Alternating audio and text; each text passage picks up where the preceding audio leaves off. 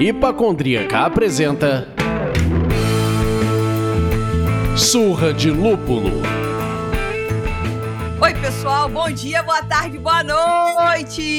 Eu sou Ludmilla, mais conhecida no Instagram como Hipacondríaca, e teremos o prazer de informar que esse é o segundo programa da série Papo Aberto. Apenas para relembrar, o primeiro programa dessa série foi com ninguém mais, ninguém menos, o mestre cervejeiro mundialmente conhecido Garrett Oliver, no episódio 91. Hoje o papo é com Ann Salter, mais conhecida pelo trabalho de educação visual cervejeira no blog, Instagram, Twitter, Pints and Panels. Ann é uma cartunista premiada, criadora do and Panels. Ela tem curso do método Fan Art, MFA, em desenho animado pelo Center of Cartoon Studies e é uma advância de Cicerone, juíza BJCP, juíza de muitas competições internacionais de cerveja. Em adição a isso tudo, se ainda precisasse de mais, ela tem dois livros lançados, que é o Beer for Everyone, uma tradução livre, cerveja para todo mundo, de 2017. Esse agora vai ser brabo, hein? O Rei for Craft Beer, An Illustrated Guide to Beer, em tradução livríssima. Viva a Cerveja Artesanal, um guia ilustrado de cerveja do ano de 2022. E eu sou Leandro, mas hoje vocês podem me chamar do trabalho em andamento. Entenda como achar mais adequado para o seu julgamento.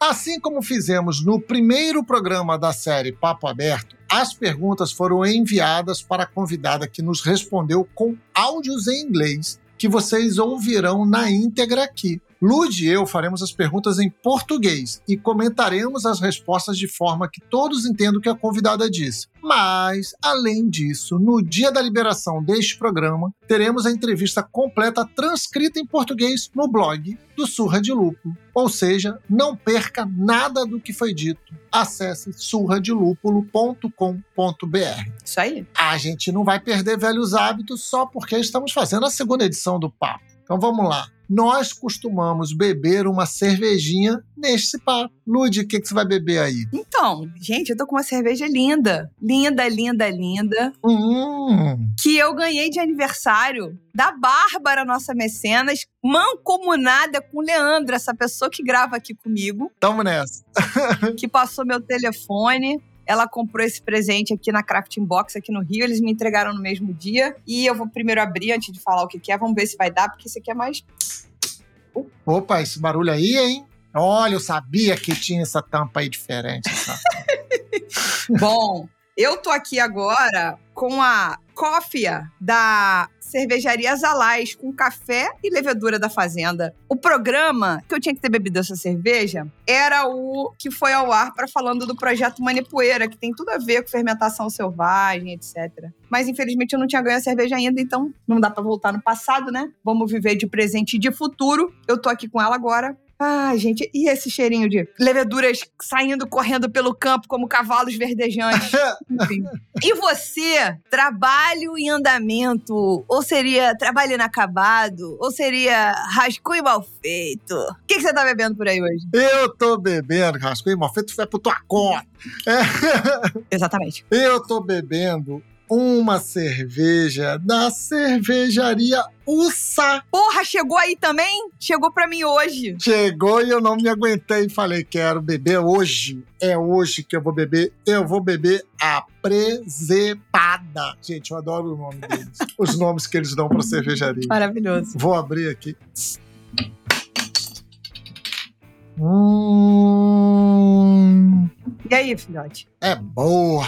American Pale Ale. Cervejaria Ussá de Sergipe. É, meus amigos, é a pesquisa fazendo a gente conhecer todo mundo no Brasil inteiro. Só alegria. Isso aí, vai fundo.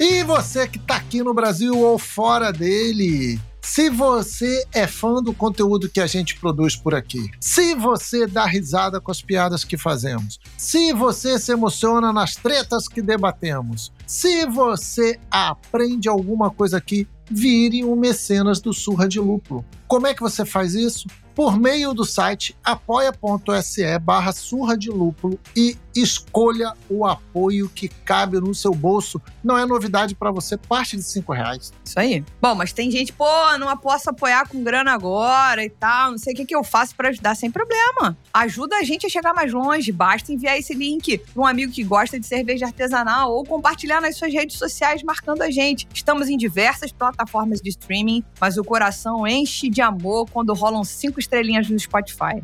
Agora, se fechar o combo cinco estrelas mais comentário no Apple Podcast, a gente pira de alegria. Pira, pira, pira. As avaliações ajudam as plataformas a entenderem que o nosso conteúdo é relevante e melhoram muito a distribuição dos nossos episódios.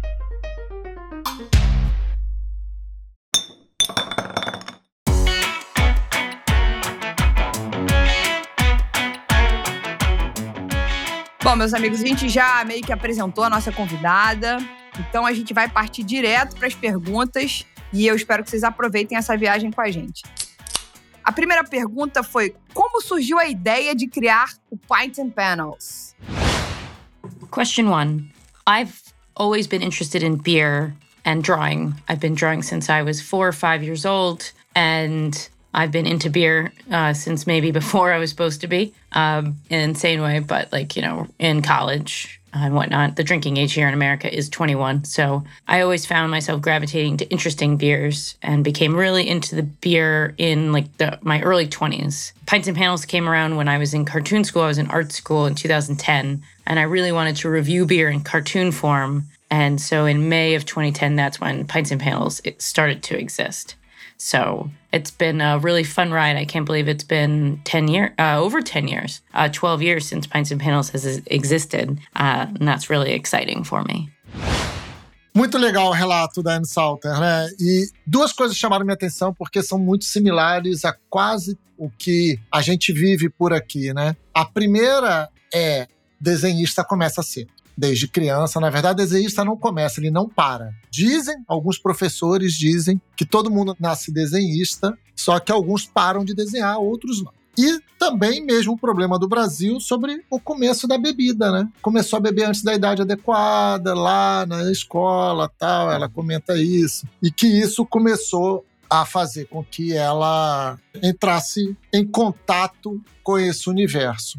Bom, eu do meu lado aqui, as anotações que eu fiz sobre os comentários que ela fez na resposta dela foi: primeiro, é muito bacana ver um projeto altamente inovador e criativo acontecer quando a gente consegue unir duas grandes paixões, né? Uhum. No caso dela, é tipo o desenho e a cerveja. E aí é engraçado que a gente comenta sobre o desenho, quando alguém não entende um assunto, faz uma piada, uma brincadeira, a gente fala, pô, desenha para ele entender melhor. Então eu acho o objetivo do Pints and Panels é um pouco isso, né? Tipo, transformar o conteúdo cervejeiro numa coisa que as pessoas podem se identificar imediatamente, rapidamente, né? Enfim, fazendo mais simples e melhor, sei lá. Fiquei com essa piração na cabeça. Sim, e também mostra um pouco, Lud, esse lance de unir as paixões que você falou, que você consegue comunicar de diversas formas diferentes, né? Você não precisa se prender na comunicação, talvez já esperada ou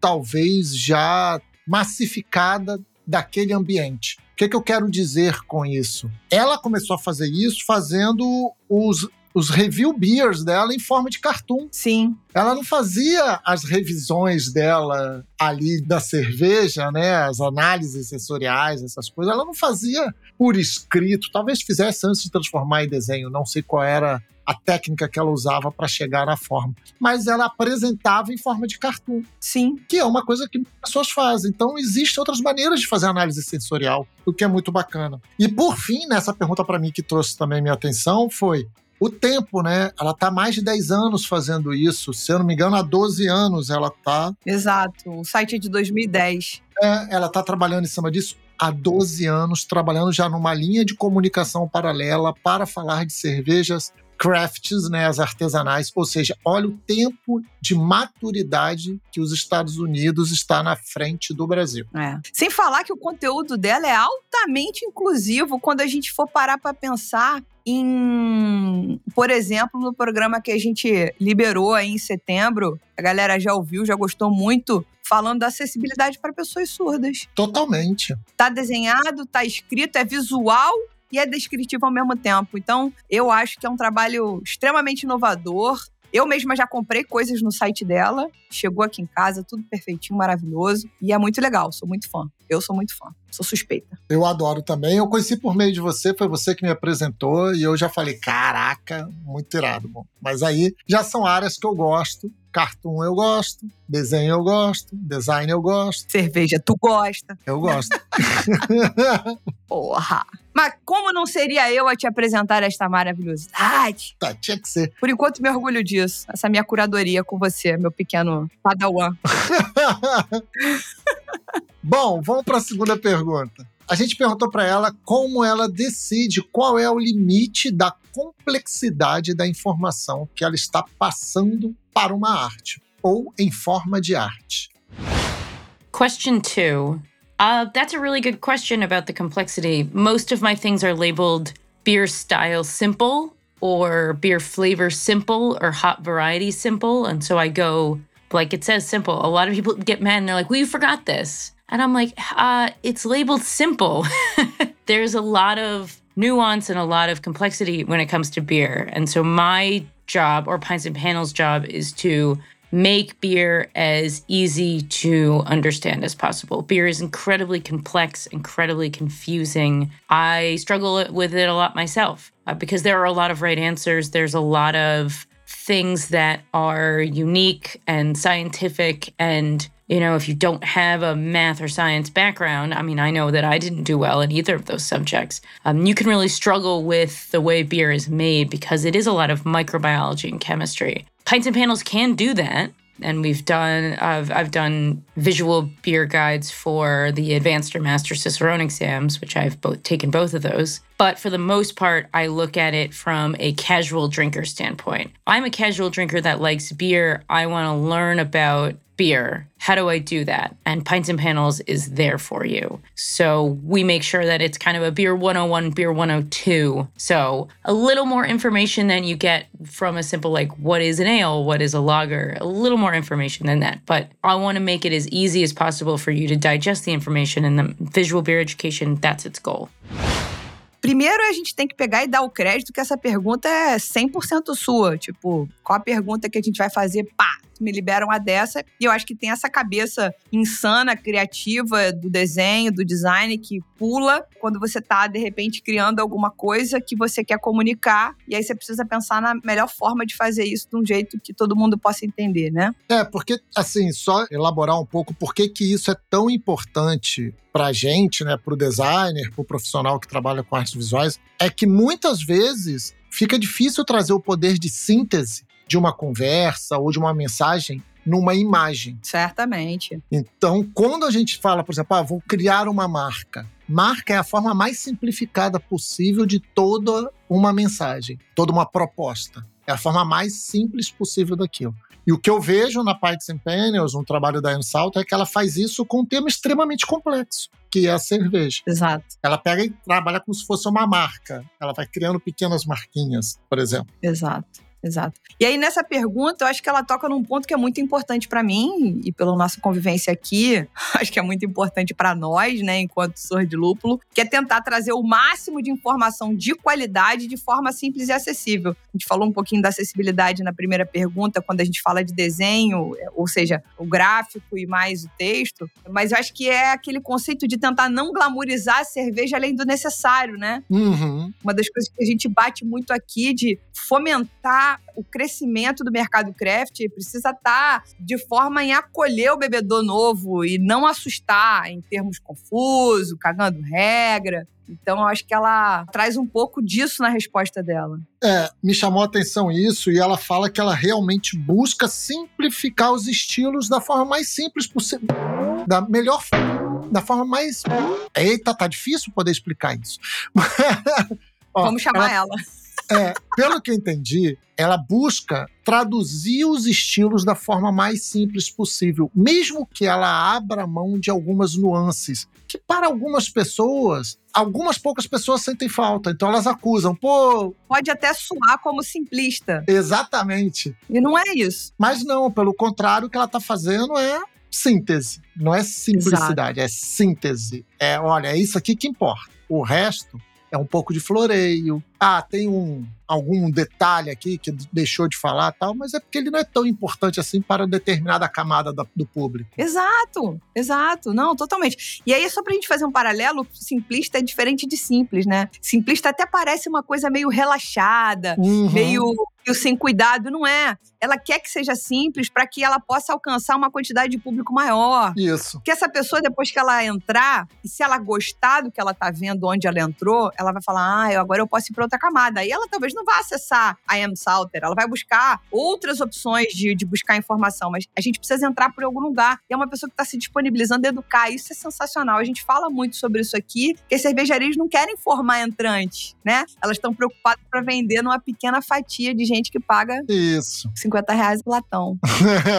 é esse bem o tema do programa hoje. E aí, se você tentar vestir, o, calçar os sapatos dela, né, tentar observar o caminhar dela, não deve ser fácil fazer isso. Ela é uma Cicerone Advanced, ela é uma BJCP certificada, então ela conhece as complexidades. Ela conhece esse universo e ela mesma fala na resposta dela, né, que ela tem conflitos internos na hora de abrir mão de cervejas complexas. Ela fala: "Eita, queria tanto falar dessa aqui, mas não posso porque ela é muito complexa e não vai chegar ao público que ela busca, que é isso que a Lúdia estava falando, é fazer a cerveja ser facilmente entendida pelo maior público possível. Exatamente. É, eu acho que o conflito rola por ela, pessoalmente falando. Ao mesmo tempo, eu acho que toda essa qualificação que você acabou já trazendo dela, que a gente falou um tanto na abertura, mostra como ela é uma pessoa qualificada para falar do que ela tá falando do jeito cuidadoso e delicado para trazer esse, sabe? Eu acho que por ela ser qualificada e ela tá de olho aberto para a necessidade de que isso seja visto de uma maneira para mais pessoas, isso faz com que ela seja ainda mais qualificada. Ela não tá preocupada aqui, como eu falei no começo, cagar regra, Isso. falar termos bizarros, enfim, ela tá preocupada em acolher. Isso para mim é o mais importante.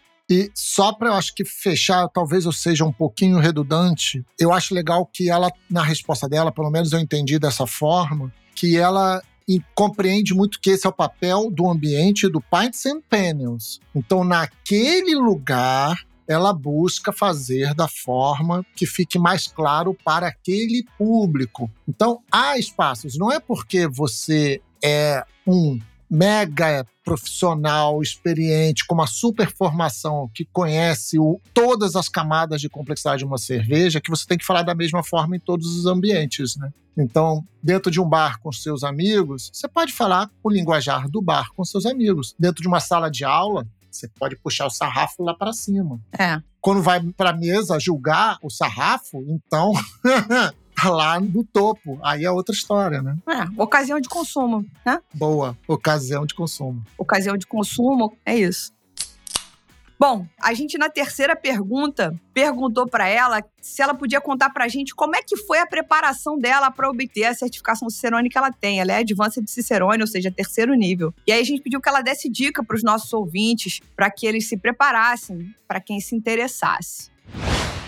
Question three. So I took the first level Cicerone exam in 2011. I took the certified exam in 2015. I took the advanced in 2017. I took the master the 2018th and 2019th. I never passed uh, the master. I don't believe I'm going to take it again just because Pints and Panels is very busy. I'm just don't have the time to devote to studying. You need a lot of. If you're interested in taking the master, you need to devote a substantial amount of time and have the means or the employer that wants you to take it. Uh, there are classes that are really important for you to take that will help you study or help you pass, but they're quite expensive. So if you're on your own, the master is a little bit of a challenge uh, unless someone's foot in the bill. It is expensive. That being said, I still think the program is very important, especially the small, like the level one and level two. My first plug would be to buy uh, Pints and Panels book, Hooray for Craft Beer. That's going to be really helpful for the level one exam. If you're looking for something a little more advanced, Tasting Beer by Randy Mosier, I know that book is available in Spanish and in English and maybe even Portuguese. That's going to be a huge book for the certified Cicerone exam, uh, the the second edition. That is, uh, it's a really really great book. Drink beer responsibly, obviously. Try every style you can. Think about what it tastes like. Go to breweries that aren't great to try off flavors on the cheap. Bring a notepad. It's one of my favorite things for to tell people to do is to go to bad breweries. Unfortunately, there are a fair amount of them out there and try the beer and take notes and go, why does this taste like it does? What is this flavor I'm getting? Is you know, is this fermentation? Is it raw materials? What what am I tasting here? Uh, that's a huge that's a really great and easy and inexpensive way to try off flavors because off flavor spikes can be pricey study with people who are sharing your interest. I also found judging homebrew competitions to be incredibly helpful. Reach out to the local homebrew club in your area and ask them when they're having a competition. They're always looking for, even if you don't feel comfortable judging, stewarding so you can ask questions. You'll be able to try the beers. Those are also incredibly important for studying. So those are my those are my tips and tricks. E aí, Leandro, quais foram as suas impressões por aí? Cara, primeiro, como é que é aquela frase que o Jairo falou e que o Barão falou também, que tem lá na Devaneio? O tempo não respeita nada que é feito sem ele? Exato. É essa frase? Cara. Essa frase tá na Cantilhão e tá lá na Devaneio, tá em outros lugares também. O tempo de dedicação dessa mulher. Olha só, gente. Ela começou em 2011 no primeiro nível, depois foi para o segundo nível em 2015. Quatro anos de diferença, quatro anos de vivência, bebendo, aprendendo, respirando e tudo mais. Depois, mais dois anos para o terceiro nível, que foi em 2017. E aí ela fez o Master em 2018 e em 2019 também. Então ela nunca passou desse terceiro nível, do Advanced correto? Ela não passou do Advanced, claro, ou seja, ela não chegou ao Master. Mas... Ao Master. É, é isso. É, exatamente. Ou seja, ela dedicou muito tempo para passar, muito tempo para experimentar, criar repertório. Isso é muito interessante, porque às vezes a gente tem pressa, né? Fica querendo correr atrás, fica tentando ah, vou agora me formar, vou fazer isso, vou fazer o introdutório, depois vou fazer sommelier, depois vou fazer mestre em estilo, depois vou fazer não sei o que, depois vou fazer não sei o que, sem ter a vivência, sem ter outras etapas pequenas e às vezes de soft skills que facilitam a formação completa. Eu achei muito impressionante o tempo de dedicação dela para chegar lá. Com certeza. E é o que ela fala logo depois, né? Que ela fala que a necessidade de investimento de tempo e o esforço necessário para isso, às vezes, muitas vezes, não só pessoal, até mesmo de ter uma participação do seu empregador que te apoie e compreenda que você vai precisar dedicar tempo e dinheiro para chegar a essa certificação. Isso é muito interessante para as empresas. Eu não sei como é isso aqui no Brasil, né? Principalmente nas médias indústrias para baixo. Eu sei que nas grandes tem estímulos, né? Mas nas médias e nas pequenas indústrias, de investimento no funcionário, de apoiar, fazer dar uma certificação e esse tipo de coisa.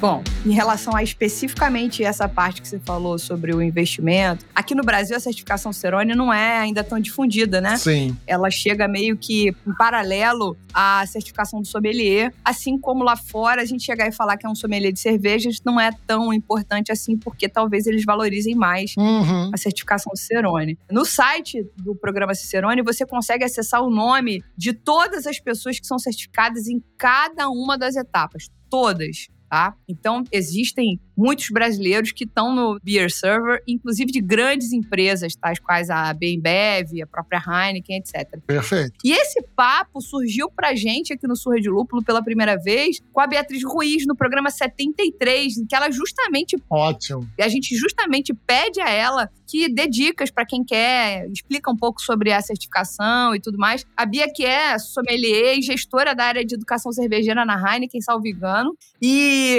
nesse nosso papo com ela foi essa coisa de tirar dúvida e conhecer mais, né? A Bia, aqui no Brasil, a Bia Ruiz, ela é Certified Cicerone, que é o nível 2, né? Aí a gente fez essa pergunta parecida para M, o Leandro já fez aí os degraus do que rolou. E aí eu fui pesquisar no site, porque eu sou dessas.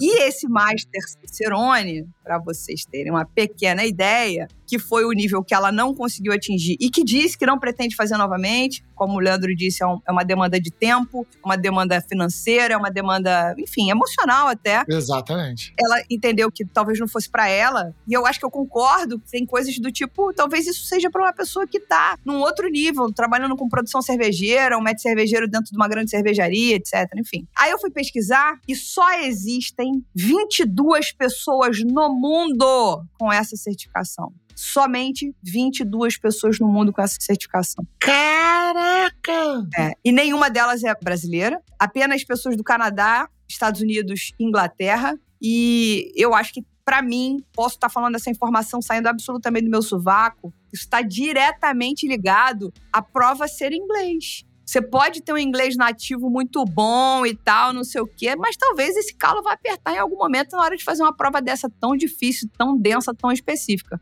Novamente, formação saída absolutamente do meu sovaco. mas, enfim, entre esses 22 profissionais, apenas um é da BMBev, tá? Dos Estados Unidos. Os outros são de outras cervejarias e de outras empresas, enfim, não foi pesquisar a fundo, mas eu acho que isso traz uma noção de como essa certificação é difícil e poderosa ao mesmo tempo. E aí a gente faz rapidamente, a gente, eu faço um paralelo rapidamente com, a, com aquilo que a gente já vem conversando aqui sobre os cursos de sommelier no Brasil. Será que não é a hora de rever e começar com o sommelier Session IPA, Session Sommelier? aí depois você vai para um Double Sommelier, aí depois você vai para o mestre em estilos que seja. As certificações precisavam ser valorizadas, sabe? Isso precisava ser até para a gente poder falar de profissão e hobby. Do jeito que tá, a profissão sommelier, ela não é valorizada porque ela forma só robistas. Mas talvez o robista tivesse resolvido a questão dele se ele tivesse ficado ali atrás, no session sommelier. Novamente, é, é uma opinião minha, pessoal. Eu fiz com sommelier e hoje trabalho com cerveja indiretamente. Estou aqui falando com vocês sobre isso. Mas eu acho que valia a pena a gente pensar nesses assuntos, sabe? Criticar. A ideia do surra de lúpulo aqui, e o criticar, gente, na amplitude da palavra, tá? Criticar não necessariamente é falar mal. Criticar é debater o tema, é trazer pontos positivos e pontos negativos. Perfeito. E outra coisa que eu fiquei muito impressionado foi que quando ela deu dicas de como a pessoa se preparar, ela não começou pelo copo, tá, gente? Ela começou pela bibliografia. É verdade. E eu falei assim: olha, por essa eu não esperava. Fui pego de surpresa, que a primeira coisa que eu pensei foi: hora copo. A pessoa tem que ter hora copo e hora copo documentada, anotada. Ela fala disso mas primeiro ela abriu com bibliografia. Ela dá a dica especificamente de dois livros, o dela, o Pints and Pens, E ela dá dica do Tasting Beer, que eu não sei se tem versão no Brasil. Desculpa a minha ignorância. Eu pesquisei, não achei, acredito que não. Inclusive, deixa um recado aqui, Gabilando! Grande pessoa, tradutora da Cráter, editora. Se tiver ouvindo a gente, ajuda nós, Gabi. Diego também.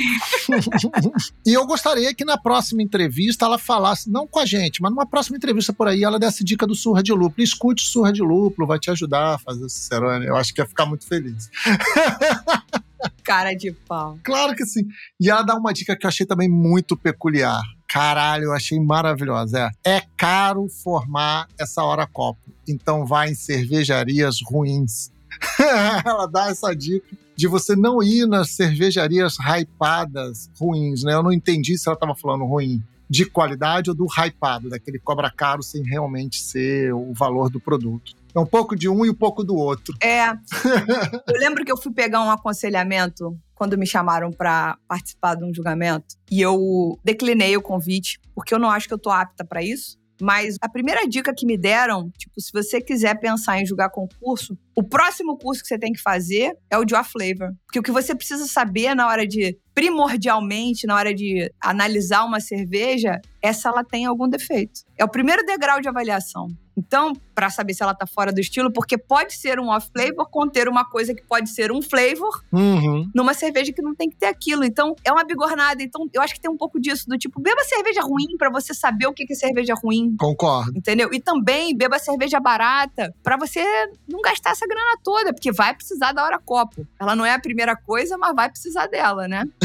vai precisar, vai precisar com certeza. E falando em julgamento, ela fala para você julgar concursos amadores. Exato. Ganhar essa experiência de avaliação, de julgamento, de estruturar um feedback. Muito legal isso, né? Achei bem legal isso. Exatamente. Quando ela fala isso, ela fala: bom, se você não se sentir à vontade julgando, acompanhe o julgamento, faça perguntas, que foi uma das coisas que Fê Lazari disse conosco no programa que gravamos com ela sobre juiz BJCP. Ela falou: ótimo treinamento é participe da staff. Se você não tá julgando, seja da staff, fica do lado da mesa dos juízes, porque você vai provar cerveja e vai pegar ensinamento com gente que tá fazendo aquilo ali, ó, pá, naquela hora. Na hora. Na hora. Então, isso é extremamente importante. Não dá para sair de um curso sommelier e achar que você é o maior juiz do mundo. Precisa estudar muito mais. Precisa estudar, inclusive, o que tá errado, no caso, a Flavor. Perfeito, perfeito. Então, vamos para a próxima pergunta que fizemos a ela, que foi. Atenção, atenção, já que estamos falando de julgamento, qual a sua opinião sobre a não remuneração para os juízes em concursos cervejeiros?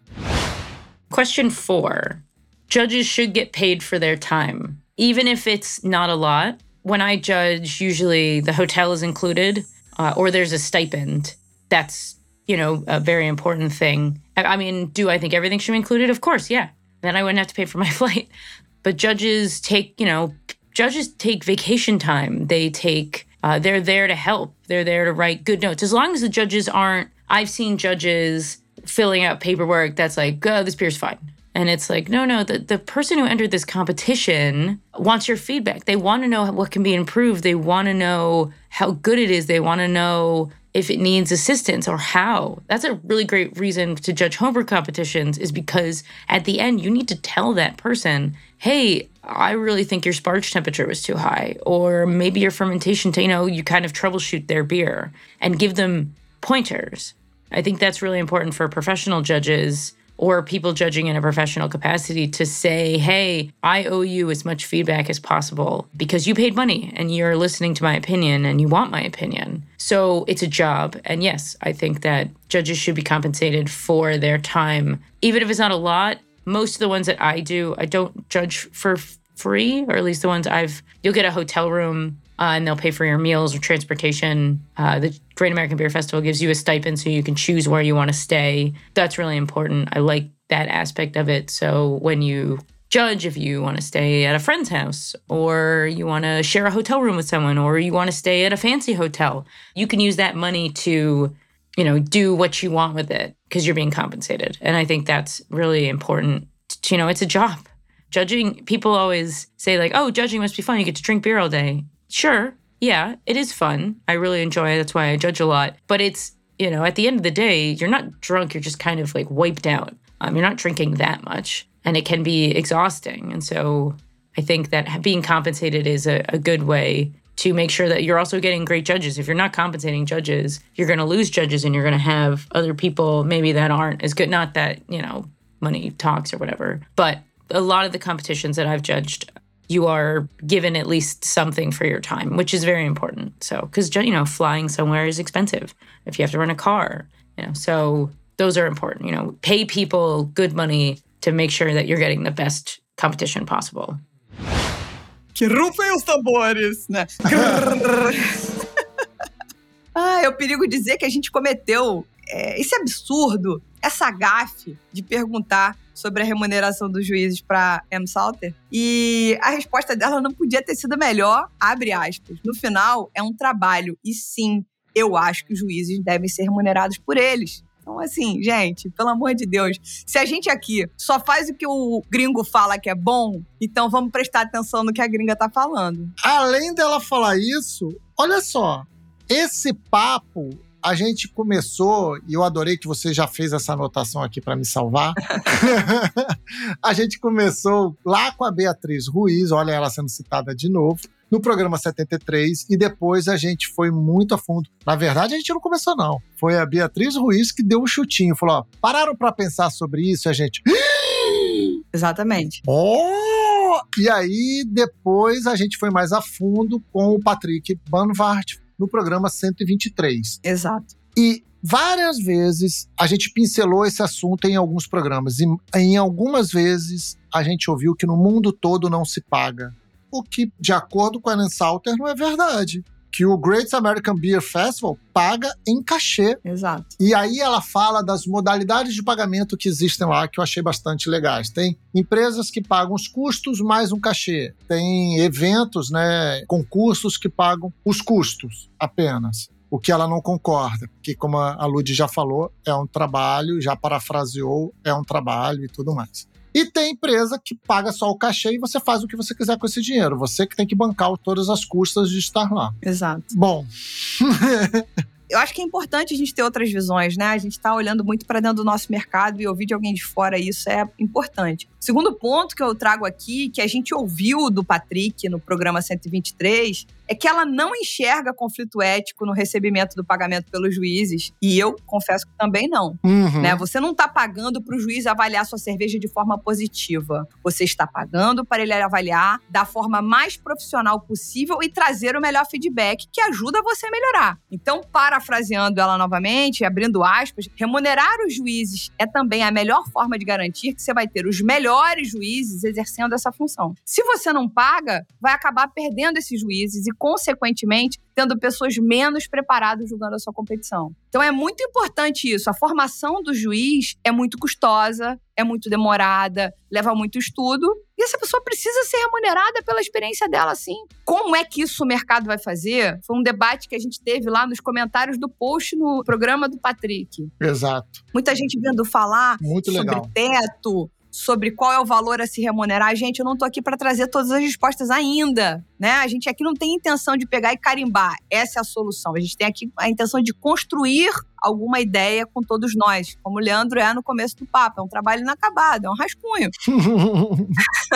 Mas a gente quer aqui fazer a gente pensar. É óbvio que talvez vai ter remunerações diferentes para juízes que estejam em graus diferentes de, de, de atuação, de especialização. Então, é menos tacar pedra na proposta de remuneração pensando em por que não, e mais sentar e escrever no papel como e por que sim. Perfeito, perfeito. É encarar que o problema, na verdade, ele não é um problema, porque, de acordo com a Anne Salter, ela destaca algo que eu achei muito importante no final, né? Que ela fala que isso garante a longevidade e a evolução do concurso. Porque se você não paga, aquele juiz que a cada edição do concurso está melhorando, uhum. quando ele estiver a primazia do juiz, ele já não quer mais julgar, porque ele não recebe nada por isso. E aí. Nós também já ouvimos isso num papo aqui. Exatamente. O duetos com a From Reinfeld. Foi a From Reinfeld e a cervejaria mestra do Vitor, lá do Espírito Santo. Ele falou isso. Pô, agora eu preciso escolher qual campeonato que eu vou. Agora que eu tô ótimo, agora que eu tô incrível, eu preciso escolher o campeonato que eu vou, porque não dá pra ir em todos. Exatamente. Ponto importante. Então, assim, isso não é só um problema, pode ser uma solução para garantir longevidade para grandes concursos, para garantir renome, para garantir formação de corpo de jurados. Então, para de encarar isso como problema, passa a encarar como um caminho de solução e faz isso que a Lud falou. Senta e encara a questão. Exatamente. Isso aí. Ô! Ô! indignado! Eu tô indignado! Eu tô indignado! Ah! Porra! Polêmica!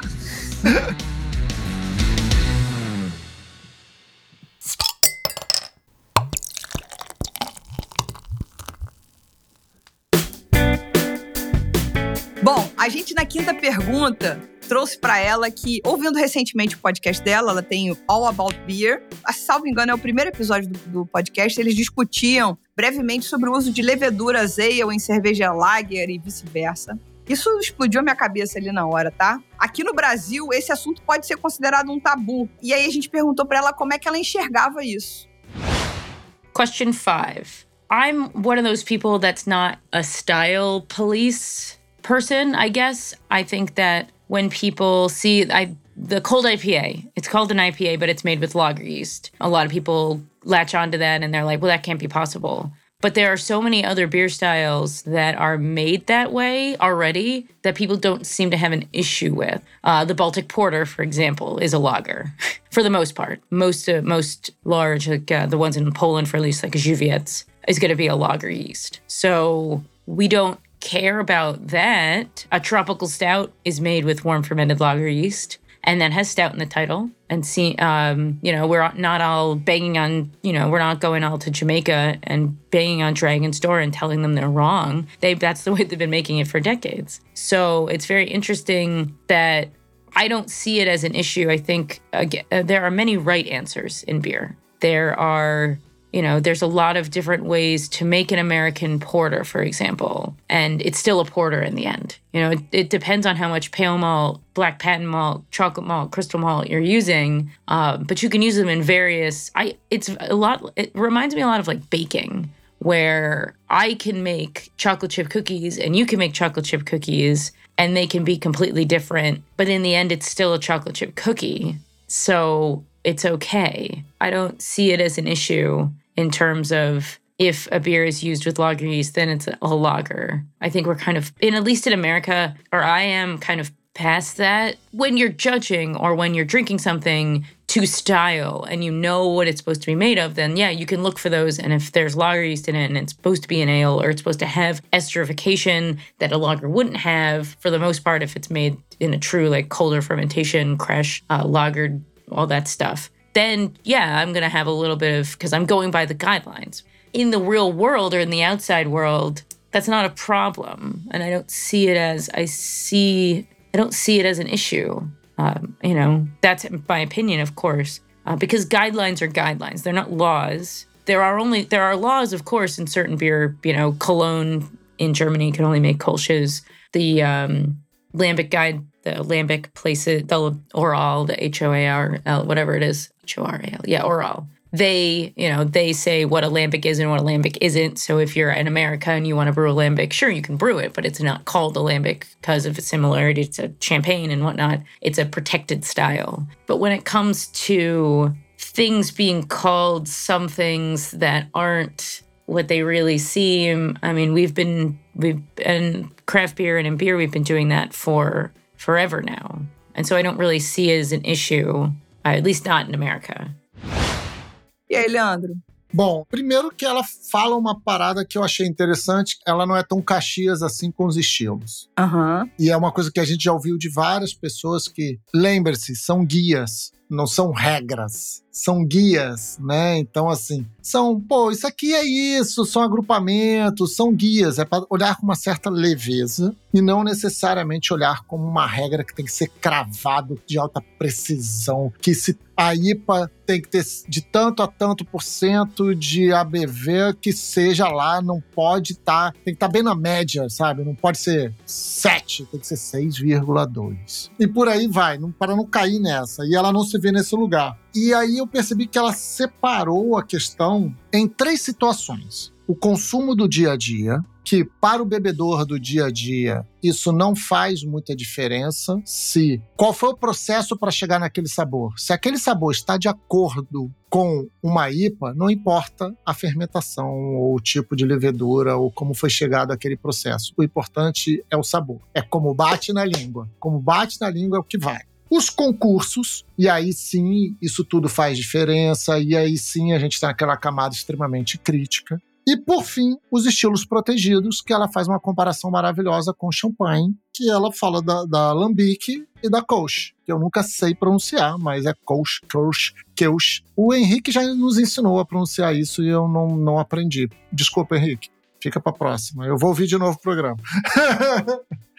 É, eu acho que os pontos que você já trouxe aí, né, separando nessas três categorias, é essencial para saber sobre essa resposta. Ela separa o consumo do dia a dia, né? Ela mesma. Eu tô indo tomar uma cerveja num bar. Eu não tô aqui como juíza. Tô preocupada com isso. Gostei, bebi, tá tudo bem. Quando você tá juiz, não, você tem que analisar outras especificidades técnicas. Ok. E ainda tem os estilos que têm uma origem comprovada, determinada. Então, você também tem que respeitar essas nomenclaturas, né? Então, assim, Sim. acho que no frigir dos ovos, o que ela quis dizer é: tem cara de porco, cheiro de porco, gosto de porco. Então, você tá comendo porco.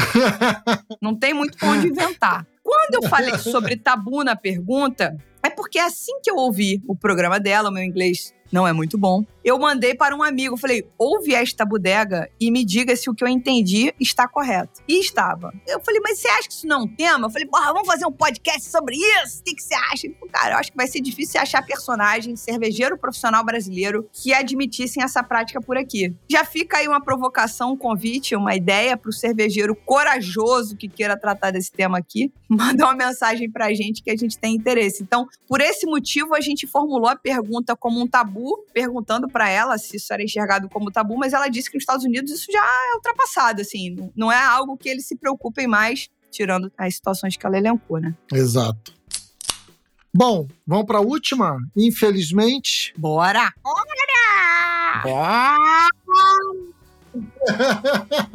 Homenagem ao BT Delírio em Brasília. Se você não escuta, está perdendo seu tempo. Vai lá ouvir.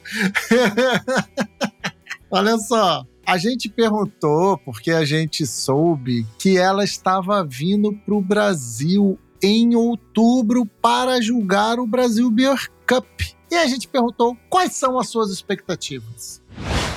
So, yes, I will be judging the Brazil Beer Cup, and I'm incredibly excited. I've never been to Brazil. I have one day in Sao Paulo, one day and a half, and I have eight hours in Rio. So, I'm going to kind of jam in all the beer things that I can do and see. And I'm very, very excited about trying some Brazilian beer. I had, when I judged in Mexico, uh, I had a bunch of Brazilian beers, and they were excellent. Um, I had a very, very good Rauch beer on the beach, which, sure, Rauch beer on the beach, you can drink it wherever you want. Uh, I don't remember the name of the brewery from Brazil, but I remember the Rauch beer being incredibly good. And so I'm really, really excited to try the beers, have the beers. I hear the Brazilian beer scene is so strong and so good with unique styles and flavor. And so I'm really, really looking forward to immersing myself in judging that competition in October. I can't wait. I'm really, really looking forward to it. E aí, Lud, quais são as expectativas dela? Ela disse que nunca visitou o Brasil, tá animada em conhecer, vai passar, sei lá, dois dias em São Paulo, se não me engano, oito horas no Rio. Samba Pelé, né? E aí ela quer justamente aproveitar o máximo de tempo possível para provar as cervejas daqui, que ela só teve a oportunidade de provar, de acordo com o que ela menciona, num campeonato que ela jogou no México. Então, o que eu acho que a gente pode dizer aqui, gente, vamos receber essa mulher com muito carinho e cerveja foda, porque condição tem, Exatamente. né? Então, a minha expectativa é essa. Tô pensando seriamente ir no Brasil Beer Cup agora no, no evento, só para poder encontrar com ela. É com ela, com a Bia Morim, com a Quem Mais Foi Julgar, todos esses concursos maravilhosos que estão lá, né? Só pra eu bater palma pra essa mulherada incrível. Muito maneiro. Cara, aí depois a gente conversa sobre essa viagem.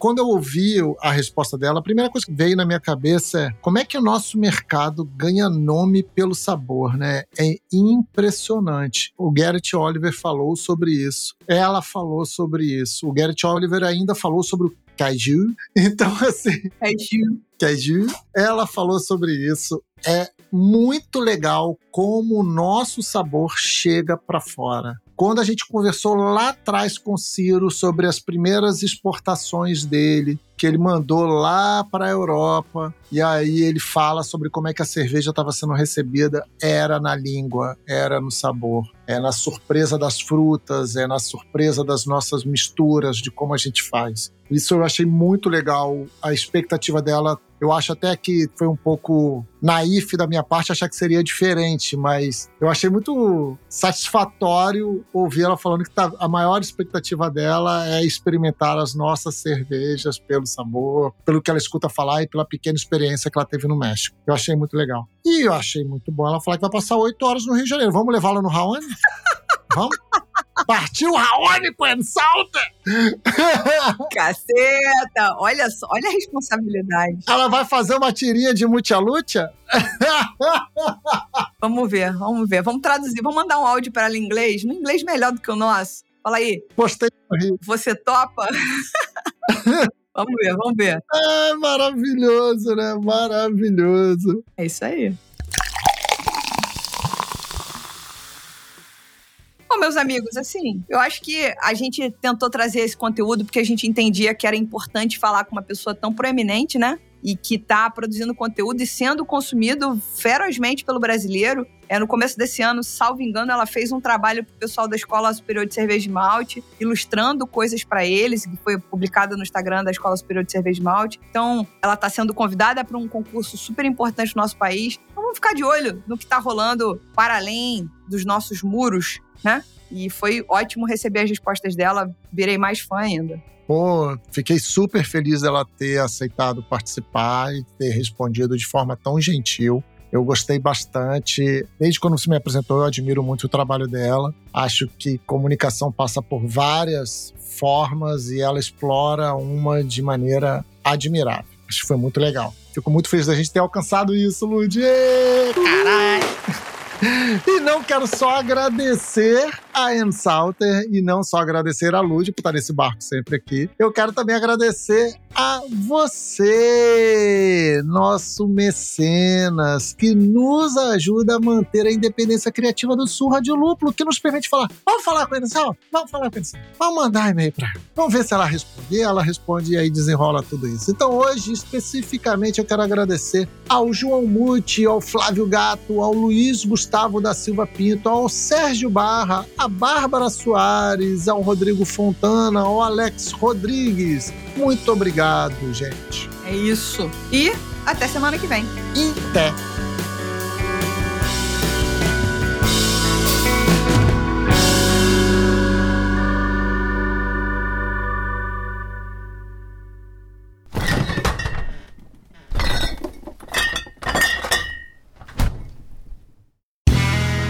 Este podcast foi editado por Play Áudios.